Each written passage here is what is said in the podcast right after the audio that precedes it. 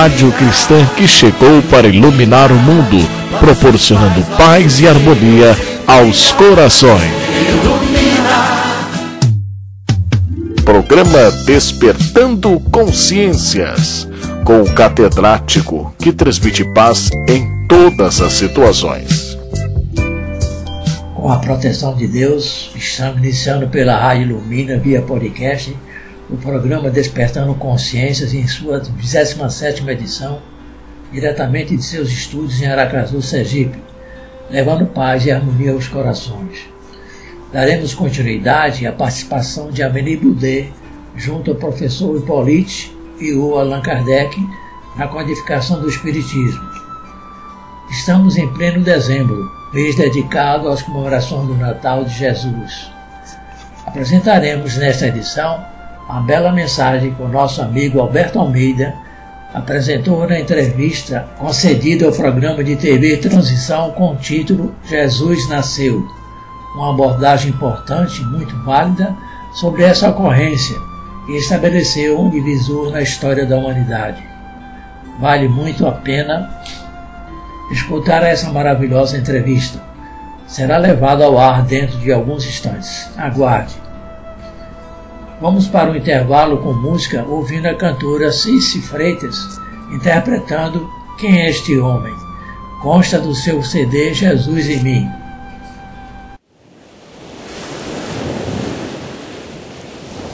No tempo de Jesus Cristo, as pessoas que o seguiam se perguntavam: Quem é este homem que faz tantos milagres?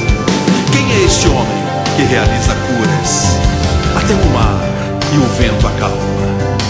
E hoje, ainda nos perguntamos: Quem é este homem que a gente traz em nosso ser? Que vive presente na vida de toda geração. É o caminho para chegar ao Pai. Não existe outra condição. Sua luz resplandece e queima no meu coração.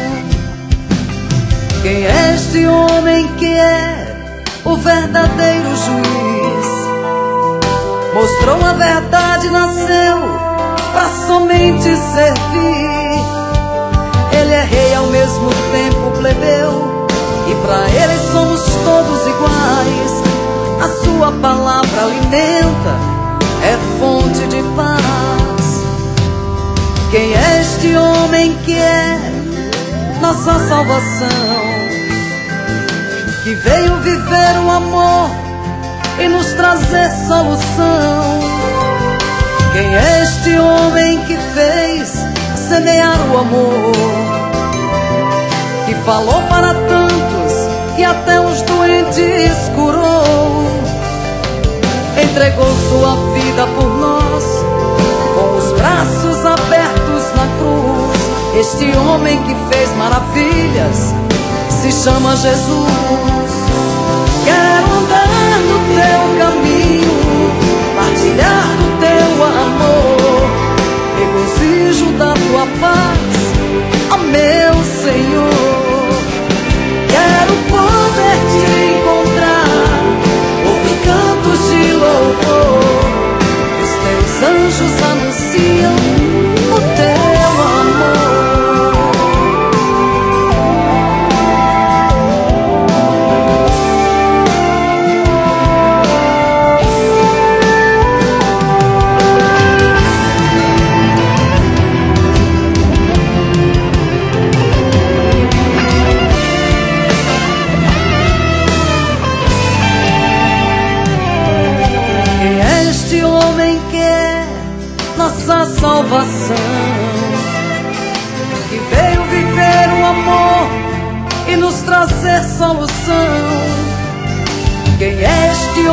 que fez semear o amor, que falou para tantos e até os doentes curou, entregou sua vida por nós, com os braços abertos na cruz.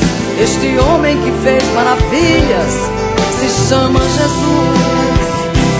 Quero andar no teu caminho, partilhar do teu amor, desejo da tua paz, ó meu Senhor. Quero poder te encontrar, ouvir cantos de louvor. Os teus anjos anunciam o teu amor. E somente vivendo a plenitude desse amor, damos sentido à nossa vida e encontramos respostas para as nossas mais inquietantes ó meu perguntas. Senhor.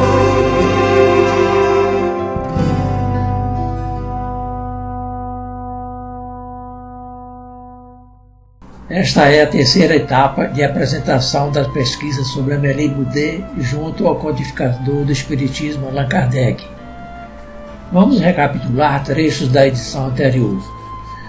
Vivendo em Paris, no mundo das letras e do ensino, quis o destino que um dia a senhorita Amélie Boudet deparasse com o professor Hippolyte Denisard Rivail. Gentil e graciosa, vivaz nos gestos e na palavra, denunciando inteligência admirável, Amélie Boudet, aliando ainda a todos esses predicados, logo se fez notar pelo circunspecto professor Rivaio, em quem reconheceu de imediato um homem verdadeiramente superior, culto, polido e reto. Em 6 de fevereiro de 1832, firmava seu contrato de casamento. Amélie Boudet tinha nove anos mais que o professor Rivaio, mas tal era a sua jovialidade física e espiritual que a olhos vistos aparentava a mesma idade que o marido. Pouco tempo depois de concluir seus estudos com Pestalozzi, no famoso castelo suíço de Zahringen, em Verdun, o professor Rivaio fundara em Paris o Instituto Técnico com orientação baseado nos princípios filosóficos de Pestalozzi. Madame Rivaio associou-se ao esposo na famosa tarefa educacional que ele vinha desempenhando no referido instituto havia mais de um lustro. Em 1835, o casal sofreu doloroso revés. Aquele estabelecimento de ensino foi obrigado a cerrar suas portas e a entrar em liquidação. Possuindo, porém, esposa altamente compreensiva, resignada, corajosa, fácil lhe foi sobrepor-se a esses infaustos acontecimentos. O problema da instrução às crianças e aos jovens tornara-se para o professor Rivaio como fora para seu mestre Pestalozzi. Além de escrever novas obras de ensino, que aliás tiveram grande aceitação, o professor Rivaio realizava traduções de obras clássicas. Vamos agora apresentar outros novos detalhes da vida de Amélie Boudet. Aquele que encontrar uma mulher boa encontrará o bem e achará gozo no Senhor, disse Salomão. Amélie Boudet era dessas mulheres boas, nobres e puras, e que, despojada das vaidades mundanas, descobre no matrimônio missões nobilitantes a serem desempenhadas. Nos cursos públicos de matemática e astronomia que o professor Rivaio lhe semanalmente lecionou, de 1846 a 1848, e aos quais assistiram não só alunos que também professores no Liceu Polimático, que fundou e dirigiu até 1850. Não faltou em tempo algum o auxílio eficiente e constante de sua dedicada consorte. Todas essas realizações e, e outras mais, a bem do povo, se organizaram das palestras costumeiras entre os dois cônjuges, mas, como salientou a condessa de Segui, deve-se principalmente à mulher as inspirações que os homens concretizam no que toca a Madame Rivaio. Acreditamos que em muitas ocasiões, além de conselheira, foi ela a inspiradora de vários projetos que o marido pôs em execução. Aliás, é o que nos confirma o senhor P.J. Lemarie, com ambos conviveram, ou privara, melhor dizendo. Ao declarar que Kardec tinha uma grande consideração às opiniões de sua esposa, graças principalmente às obras pedagógicas do professor Rivaio, adotadas principalmente pela própria Universidade de, da França, que tiveram sucessivas edições. Eles e senhora alcançaram uma posição financeira satisfatória. O nome de Denizar Rival tornou-se conhecido nos meios cultos e, além do mais, bastante respeitado. Estava aberto para ele o caminho da riqueza e da glória. No terreno da pedagogia, sobrar-lhe-ia agora mais tempo para dedicar-se à esposa que na sua humildade e elevação de espírito jamais reclamara coisa alguma. A ambos, porém, estava reservada uma missão grandiosa pela sua importância universal, mas plena de exaustivos trabalhos e dolorosos espinhos. O primeiro toque de chamada verificou-se em 1854, quando o professor Rivaio foi atraído para os curiosos fenômenos das mesas girantes, então em voga no mundo todo. Outros convites do além se seguiram e vemos em voga em meados de 1855, na casa da família Baldan, o professor Rivaio iniciara os seus primeiros estudos sérios sobre os citados fenômenos, entrevendo ali a chave do problema que durante milênios viveu na obscuridade. Acompanhado, acompanhando, melhor dizendo, o esposo nessas investigações, era de se ver a alegria emotiva com que ela tomava conhecimento dos fatos que descerravam para a humanidade novos horizontes de felicidade. Após observações e experiências inúmeras, o professor Rivaio pôs mãos à maravilhosa obra da codificação. E é ainda de sua cara consorte, então com 60 anos, ele recebe todo o apoio moral nesse cometimento. Tornou-se ela a verdadeira secretária do esposo secundando nos novos e bem mais árduos trabalhos que agora lhe tomavam todo o tempo, estimulando, incentivando no cumprimento de sua missão, sem dúvida. Os espíritas muito devemos a Mary Boudet, e estamos de acordo com o que acertadamente escreveu Samuel Smile, os supremos atos da mulher geralmente permanecem ignorados não saem à luz da admiração do mundo porque são feitos na vida privada, longe dos olhos do público, pelo único amor do bem. O nome de Madame Rivaio enfileira-se assim, com muita justiça entre os de inúmeras mulheres que a história registrou como dedicadas e fiéis colaboradores de seus esposos, sem as quais talvez eles não levassem a termo as suas missões.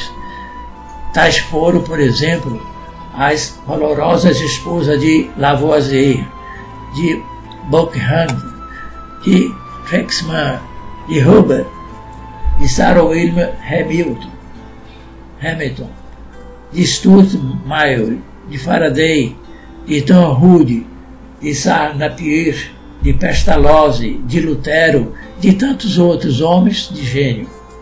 A todas essas grandes mulheres além daquelas muito esquecidas pela história, a humanidade é devedora eterna. Daremos continuidade na próxima edição.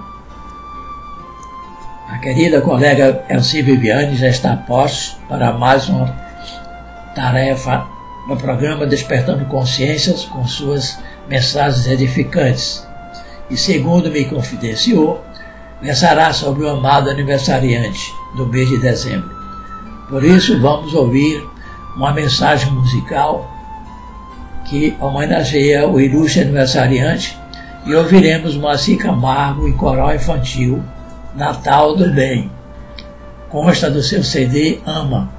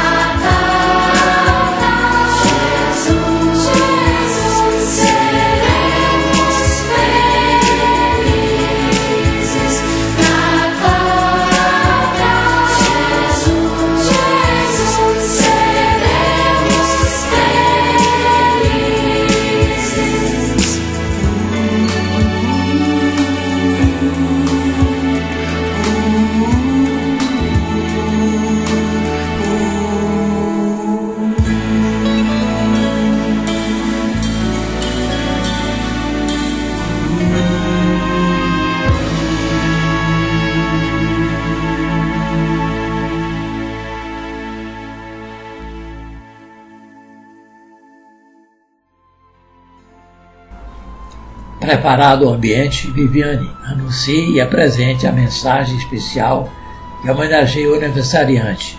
Por gentileza. celeste aniversário. E eis que o dia chega outra vez, e outra vez nos fala de amor, de esperança. É o aniversário do ser mais importante que a terra já agasalhou. Rei das estrelas, governador de nosso planeta, Rei solar. Cristo de Deus, o ungido. Os homens lhe adivinham a existência desde tempos recuados. Mais de uma vez, pela sua grandeza, foi confundido com o próprio Deus. No entanto, esse ser especial, nosso Mestre e Senhor, veio habitar entre nós. Quando tantos reclamamos do planeta em que nos encontramos, das condições adversas em que se vive, o Rei Solar tomou de um corpo e aqui nasceu. Nasceu indefeso, entregando-se aos cuidados de uma jovem mulher. Foi seu primeiro filho. Quando tantos apontam a inexperiência das mães de primeira viagem, ele não temeu se entregar aos cuidados de alguém que não concebera anteriormente. Nem mesmo temeu por era ser jovem. Entregou-se tanto quanto confiou em um homem a quem, durante os anos da infância e adolescência, honrou e chamou amorosamente pai, a ele se submetendo. E permitiu-se ilustrar na lei hebraica, na história de um povo sofrido, embora soubesse muito mais e além da ciência e da justiça dos homens. Senhor e Mestre, escolheu uma noite silenciosa, quase fria, para estar entre os seus irmãos, suas ovelhas, seu rebanho. Pediu ao grande Pai que, para atestar a sua chegada, enchesse de estrelas os céus. Tudo porque ele, a luz do mundo, chegava ao planeta para estar com seus mais demoradamente. Solicitou ainda ao Pai Celeste que enviasse um mensageiro às gentes simples, ao encontro das quais ele vinha para lhes dizer que ele nascera, e que os aguardava pobre e pequenino, numa manjedoura, resguardado pelo amor dos pais, envolto em panos. E uma estrela de brilho inigualável pairou no céu, chamando a atenção de ilustres estudiosos que aguardavam o sinal especial para seguir ao encontro do rei. Recebeu a visita dos pastores e dos magos do Oriente a uns e outros ofertando seu sorriso, assegurando-lhes que ele viera. A esperança estava no meio dos homens. Serviu na carpintaria, nas estradas da Galileia, na Judéia, na Pérea. Realizou proezas inimagináveis, devolvendo a vista a cegos, a audição a surdos, movimentos a membros paralisados, saúde a corpos enfermos. No lago de Genesaré, em plena natureza, dedilhou as mais belas canções que o amor pôde conceber. Vinde a mim, vós todos que estáis fatigados, e eu vos aliviarei. Tomai sobre vós o meu jugo, que é suave, e o meu fardo, que é leve. Quem toma a água que ofereço, jamais terá sede Vinde a mim. Sua voz era de ensino, de alegria e de esperança. Quando tantos se rebelavam contra a escravidão a que eram submetidos, ele ensinou que a liberdade está acima e além das questões materiais.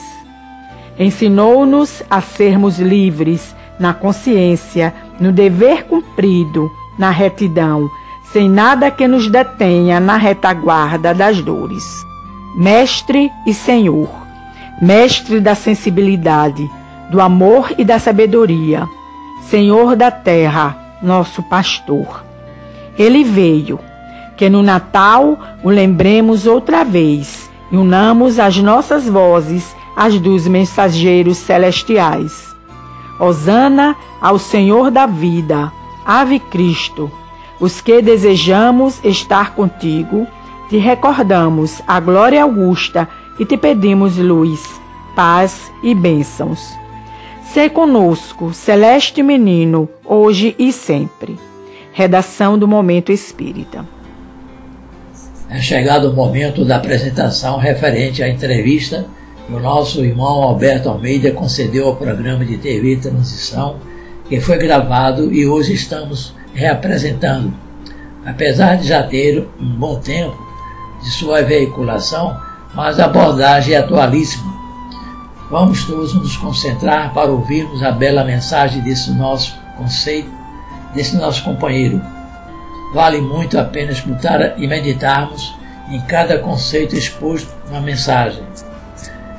Vamos solicitar ao companheiro da técnica colocar no ar a mensagem Jesus nasceu.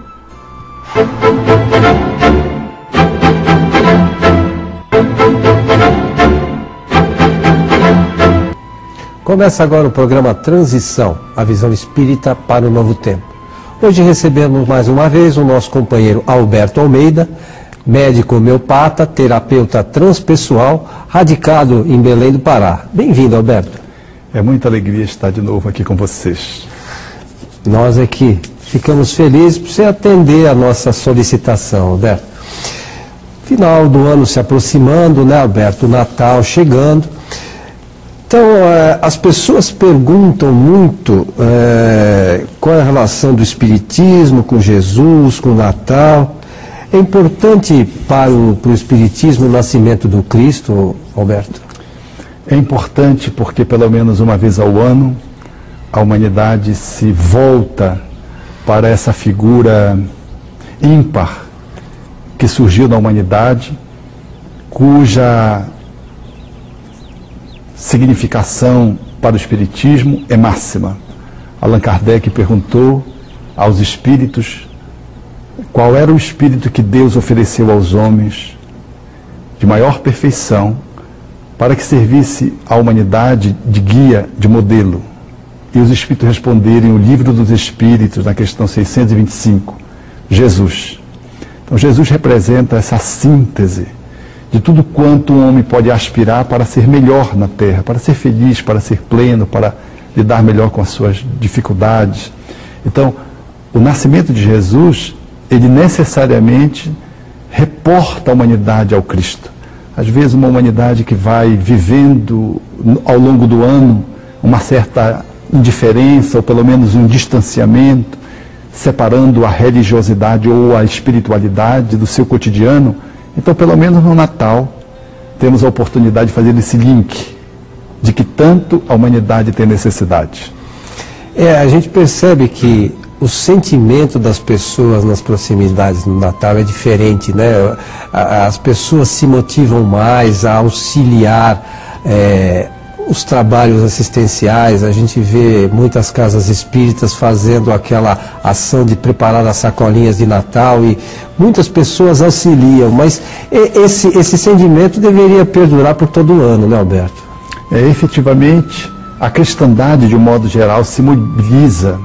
E mesmo as pessoas que não têm assim, uma conexão de religiosidade é, cultivada ao longo do ano, nas semanas, nos dias, elas nesse período elas se voltam um pouco para Jesus e para essa dimensão do espiritual. E aí surgem muitos sentimentos conflituosos, surgem culpas, é, surgem saudades, é, e isso tudo mobiliza as pessoas. Naturalmente que isso é importante, porque pelo menos nesse período de alguns dias, ou de um mês, ou de uma semana, a pessoa estabelece um movimento de fraternidade, vai a uma periferia ou vai a um espaço de carência, é, divide um pouco do seu décimo terceiro. Isso é um bom começo, mas naturalmente, como você bem disse, é apenas um começo. Porque a fraternidade claudicante de um dia, de uma semana, ela é pobre para nos enriquecer, para nos iluminar. O homem que descobre o Natal como um fenômeno permanente, como uma proposta vivencial, ele não fica emparedado num dia nem num mês.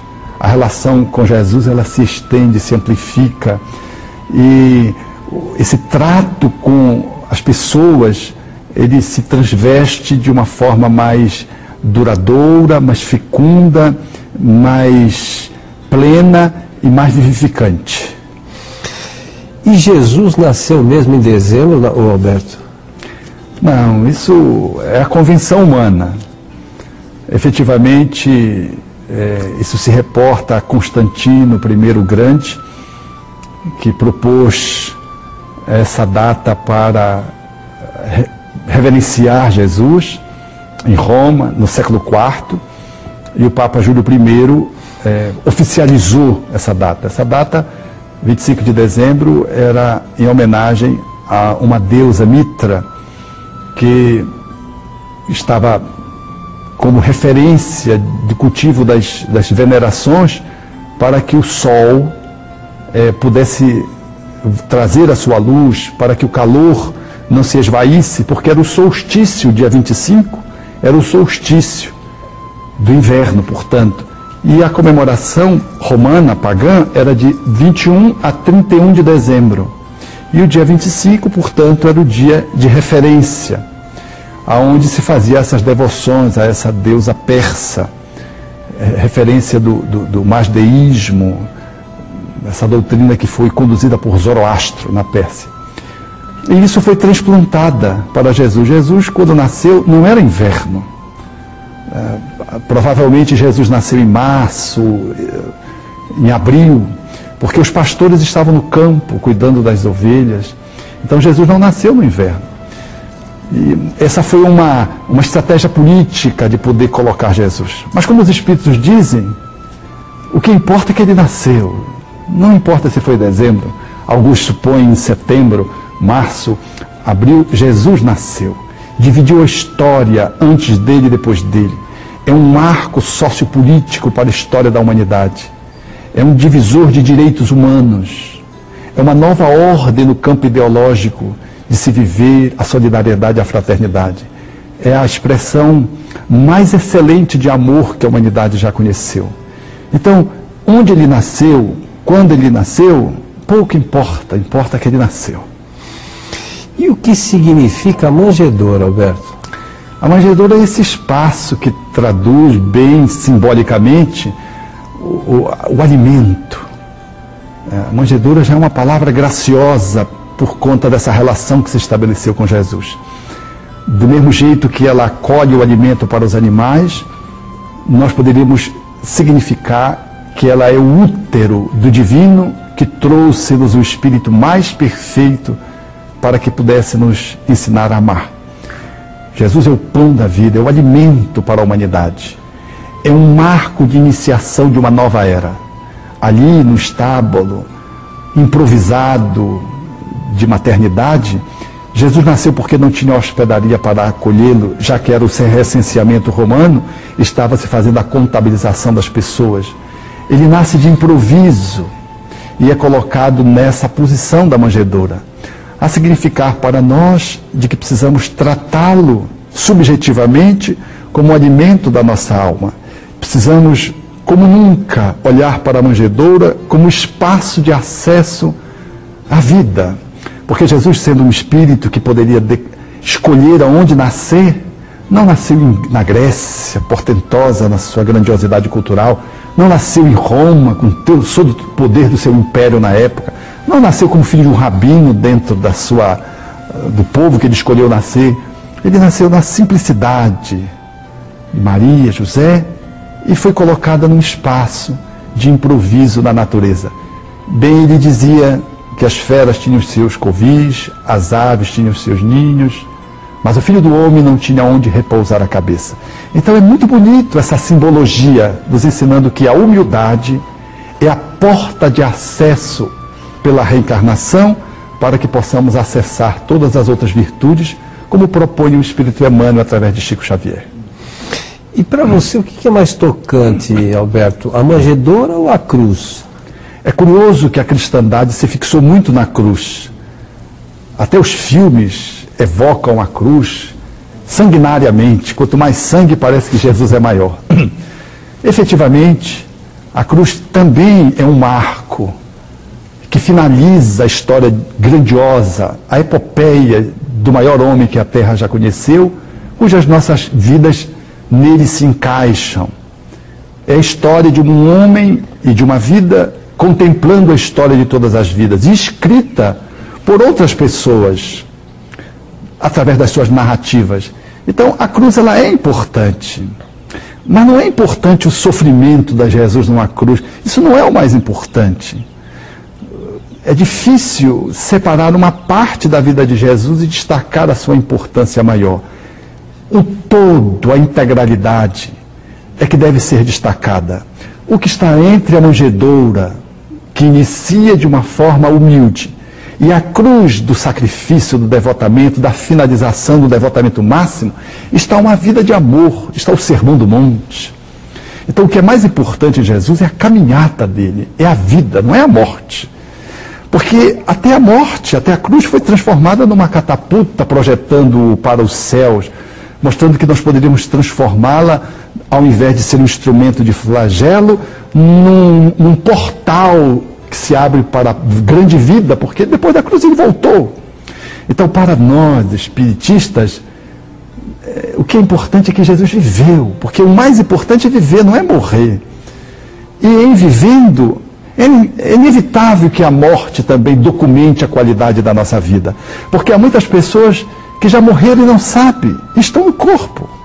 E há muitas pessoas que são que morrem vivas, ou seja, vive até os últimos momentos da sua vida física, em qualquer idade, aproveitando plenamente a vida através da amorosidade. Então, o que é mais importante é que Jesus viveu, desde a manjedoura, na sua caminhada, e finalizou no corpo a cruz, porque a vida não terminou, porque se Jesus tivesse terminado na cruz, a vida não teria sentido, seria uma quimera. Os seus gestos não teriam a, retumbância que teve. Então, como ele matou a morte, Jesus se transformou ah, num ser transpessoal, que nos fala de que a vida ela não tem começo nem fim, ela é perene, ela não é terrenal, ela é eternal. De que a morte se contrapõe ao renascimento, não a vida, porque a vida não tem antítese.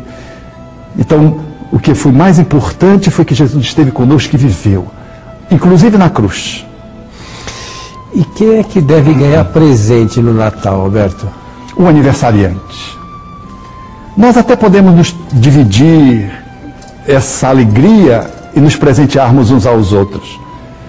Mas quando tem um aniversário, a gente procura saber quem é o aniversariante e de que ele precisa ou de que ele gostaria de receber. Nós homenageamos o aniversariante dando um mimo que lhe agrade. Então, no Natal, o aniversariante é o Cristo. E curiosamente, ele disse o presente que ele gostaria de receber. Quando tu me vires no cárcere for me visitar, quando tu me viste preso e estiveste comigo, quando tive nu me vestiste, tive com sede e fome, saciaste, me descedentastes, quando fizestes ao maior, ao mais pequenino dos meus irmãos, ao menor, foi a mim mesmo que fizeste. Mas, Senhor, quando foi que te fizemos isso ou não te fizemos? Dizeriam os discípulos na hora, na época, né? na parábola que ele constrói. Quando tu te negastes a visitar no cárcere, a me ver doente, a me vestir, me alimentar, quando tu não me acolhestes, deixaste de fazer ao menor, ao mais pequenino dos meus irmãos. Então, atender Jesus e presentear Jesus é um ato de extrema caridade é um exercício de amor no âmbito da fraternidade mais pura, focada nos pequeninos, que estão aprisionados atrás das grades ou nas grandes mansões, que estão nus nas ruas, sob as marquises, mas que às vezes estão nus de fraternidade, muito embora muito bem trajados, muito bem vestidos, ricos, que estão com fome de alimento mesmo e precisa da bolsa, precisa da chegada do farnel, mas também daqueles que não conseguem olhar pela janela do lado de tanto egoísmo e vivem na abastança. Esses são os pequeninos que nós poderíamos eh, tomar em conta para homenagear o Mestre, presenteando o aniversariante. Então, tendo em vista aquilo que a gente comentou de eh, a gente fazer isso todo ano, também essas atitudes deviam ser realizadas durante todo o ano, né? É, a gente, afinal de contas, Jesus nos auxiliou nesse momento de, de dar a nós a possibilidade do crescimento. Então, é, eu acho que como agradecimento a Ele, nós deveríamos fazer isso com frequência, mais frequentemente, né, Alberto? Eu penso que o Natal, ele é tão esplendoroso. O último Natal, por exemplo, é, familiarmente, eu consegui convencer a minha microfamília, que são os meus enteados, a fazermos um Natal diferente.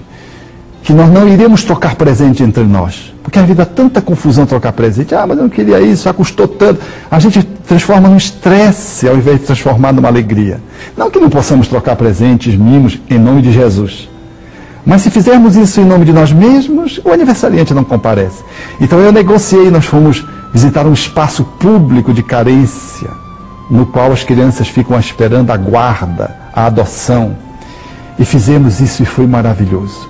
E todos concluíram no final que foi um Natal excelente. Todos estavam felizes. E então eu fiz essa reflexão que você está propondo. Se nos causa tanta felicidade estarmos num grande domingo, fazendo de uma forma diferente, vivendo essa alegria de mais receber do que dá, porque a gente mais recebe do que dá, por que não perenizar essa alegria? Efetivamente, à medida que nós vamos nos envolvendo com a mensagem de Jesus, um mês fica muito pouco para fazer uma homenagem a Jesus. Porque, na verdade, Nós é que somos os mais beneficiados quando homenageamos o mestre atendendo os menores. Somos nós quem nos beneficiamos. Alguém que faz, por exemplo, a escolarização, a alfabetização de pessoas adultas ou de idosos. Ao longo do ano. É um presente a Jesus ao longo do ano. Quem é que mais recebe? O analfabeto que aprende a ler, escrever e interpretar, ou aquele que aprendeu a viver com a experiência de dar e com a convivência com as pessoas de mais idade? Então, transformar o Natal numa experiência que se antecipe ao mês de dezembro e que vá para janeiro, ousando elastecer o seu tempo, é dar-se a oportunidade de ser feliz todos os meses e ter a companhia de Jesus, não esse Jesus que vai descer das estrelas nos céus, apocalipticamente, não, esse Jesus está ao nosso lado, o menor, como diria Madre Teresa de Calcutá, no pobre mais pobre, como fazia Chico Xavier, nesse sofrido que ia faminto, buscar ajuda, o apoio da palavra, nós podemos transformar esse Natal num Natal perene, a benefício de nós mesmos. E quando dermos conta, eu acho que é, é, somos nós que estamos sendo presenteados de podermos conviver com a alegria de servir. Alberto, você já fez alguns comentários da sua família, é, que vocês fizeram uma comemoração diferente, mas nós devemos festejar o Natal? Naturalmente. Não podemos deixar essa oportunidade passar de poder celebrar desde que tenhamos em conta de que o aniversariante é Jesus. Almoçarmos, jantarmos juntos, confraternizarmos, ceiarmos juntos, trazermos os amigos, convivermos com os vizinhos, estabelecermos a comunhão com pessoas mais necessitadas, fazermos um encontro festivo numa instituição de amparo, de socorro, num centro comunitário, alargarmos as fronteiras dessa festa. Podemos fazer isso ler uma página, fazermos uma reflexão em grupo, porque eu noto, Coelho do Natal, que efetivamente há também uma nota de melancolia. É que as pessoas estão muito desconectadas de Jesus. Tem uma alegria, mas tem uma melancolia que se mistura. Há pessoas que vivem a alegria do Natal, porque vivem o Natal duradouro, e há as pessoas melancólicas que parece que perderam tempo, parece que estão desconectadas, às vezes um traço assim de sofrimento, surdo. Nós precisamos fazer do Natal essa experiência reflexiva de uma página, um cartão de Natal, no qual Jesus seja a centralidade da festa. Não fazer uma festa para que possamos nos embebedar a todos, para que no dia seguinte tenhamos ressaca, diarreia, vômitos. Não. Uma festa sóbria, na qual a alegria, a troca de mensagens ou de mimos, se a família se eleger como melhor, para poder trabalhar a confraternização, as brincadeiras, mas necessariamente a veneração ao espírito natalino, trazendo o Cristo como a centralidade da motivação da festa. Sem o que será, um, será uma festa sem o aniversariante. Então devemos sim festejar o Natal. E aí, o que, que a gente escolhe, Jesus ou Papai Noel, Alberto? É, o Papai Noel é uma figura emblemática. É, surgiu com, na Igreja Católica, na posição do Nicolau, que a tradição mítica traz de presentear no dia 6 de dezembro e esse, esse presente oferecido a, a um vizinho, acerca de, umas bodas que deveriam se oferecer, estava carentes para poder fazer a festança, a comemoração, a celebração, e ele faz essa doação, depois é descoberto, quando repete esse ato de bondade, de generosidade, e isso ficou consagrada na Turquia, e depois, aos poucos, essa festa foi se transmutando e, e ficou segundo a tradição, é coincidente com a, a época natalina, nascimento de Jesus. Penso particularmente que o Natal sem Jesus, ou ocupado pelo Papai Noel, é uma usurpação do aniversariante. Há um desvio, porque não se faz nem referência ao Santo Nicolau, à bondade, a quem ele se reportava faz-se referência às coisas. Coisifica-se o Natal. E o Natal acaba que perde o sentido. Porque o Papai Noel ele ocupa todos os espaços das lojas, do shopping, das casas. E não se vê falar de Jesus, ou cada vez menos e mais do Papai Noel, que é explorado naturalmente do ponto de vista comercial. E a festa ela vai ficando mais uma festa pagã.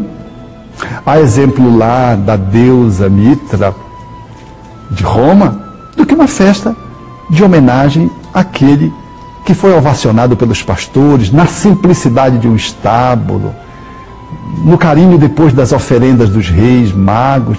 Então nós descaracterizamos o Natal. Penso então que nós precisaríamos restaurar a figura essencial do Natal, que é a figura de Jesus.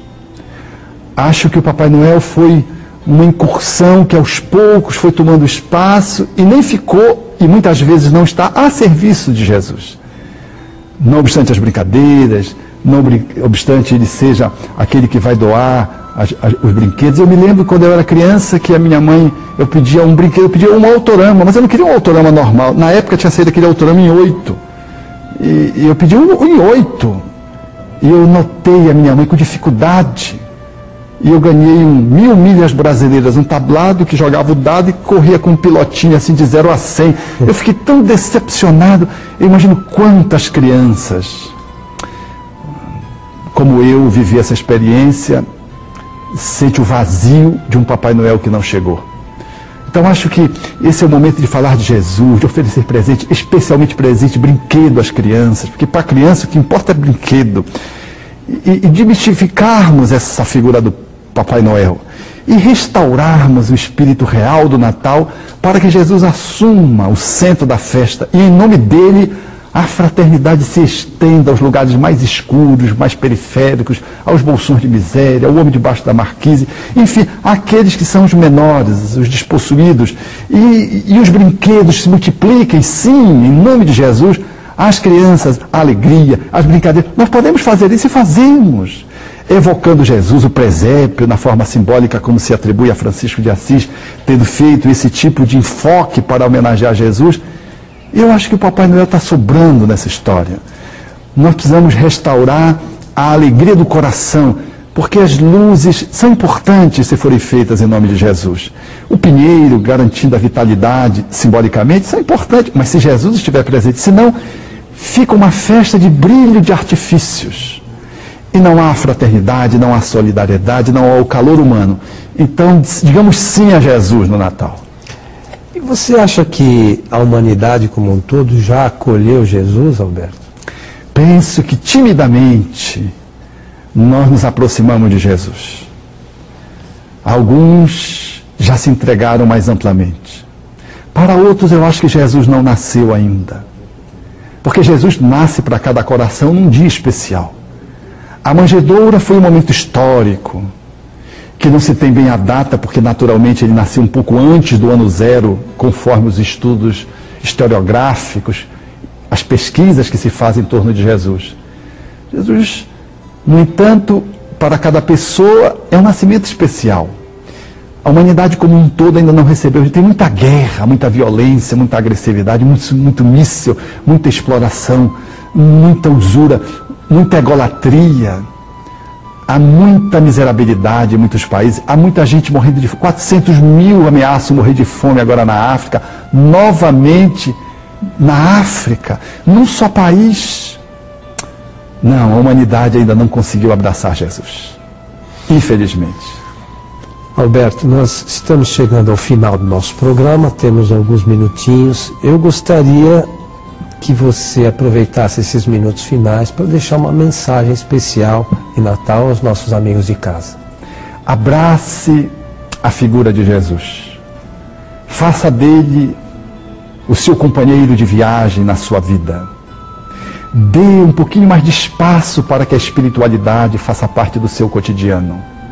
Faça uma reflexão. O quanto Jesus acompanhou você nos seus pensamentos, nas suas preces, nas suas conversas silenciosas ao longo do ano. Jesus não pode ser um fenômeno de sessão, esporádico, de estação, de mês. Jesus precisa ser uma realidade fundamental do nosso cotidiano. Assuma um compromisso de estar com Ele junto a uma criança ao longo do ano, adotando-a onde ela está. Assuma um compromisso de conviver com Ele, visitando as praças semanalmente, atendendo aqueles que sofrem, precisando do frio, de um agasalho, de uma bolsa de alimentos, de uma sopa quente. Assuma, enfim, um compromisso com aqueles que mais estão à margem do caminho, como pequeninos, aguardando que através dele você possa encontrar a manjedoura.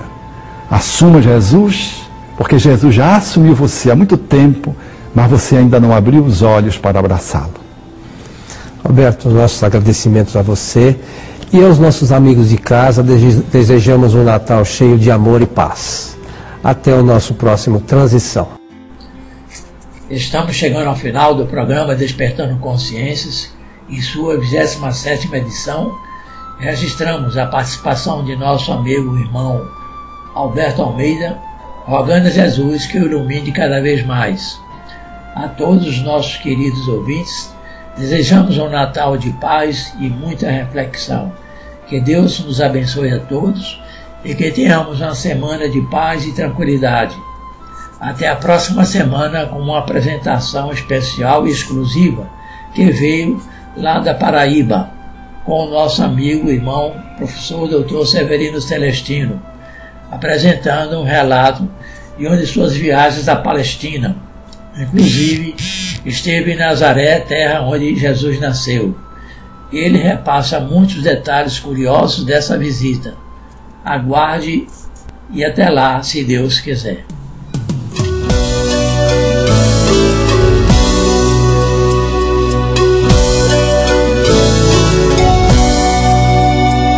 Senhor, todo amor, pastor nosso. Senhor, todo amor, pastor nosso.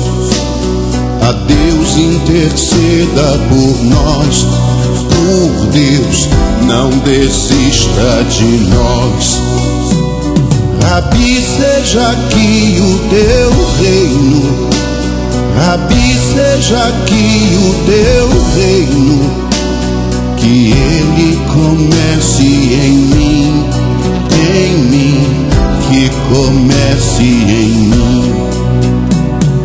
Longe já vai Cesareia, o mar da Galileia, a singela Belém. Becos, vielas, ruínas, olivas, esquinas de Jerusalém.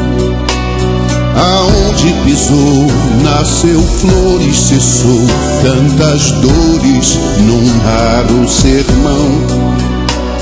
Parábolas ditas em cores tão vivas mudaram a história deste chão.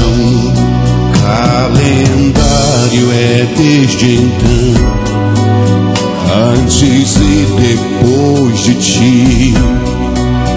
Sexta-feira é da paixão, Natal, menino rapi.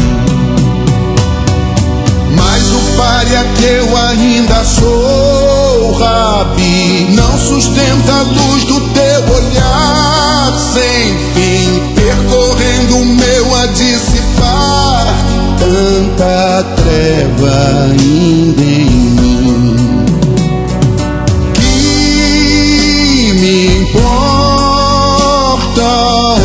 onde habitarei.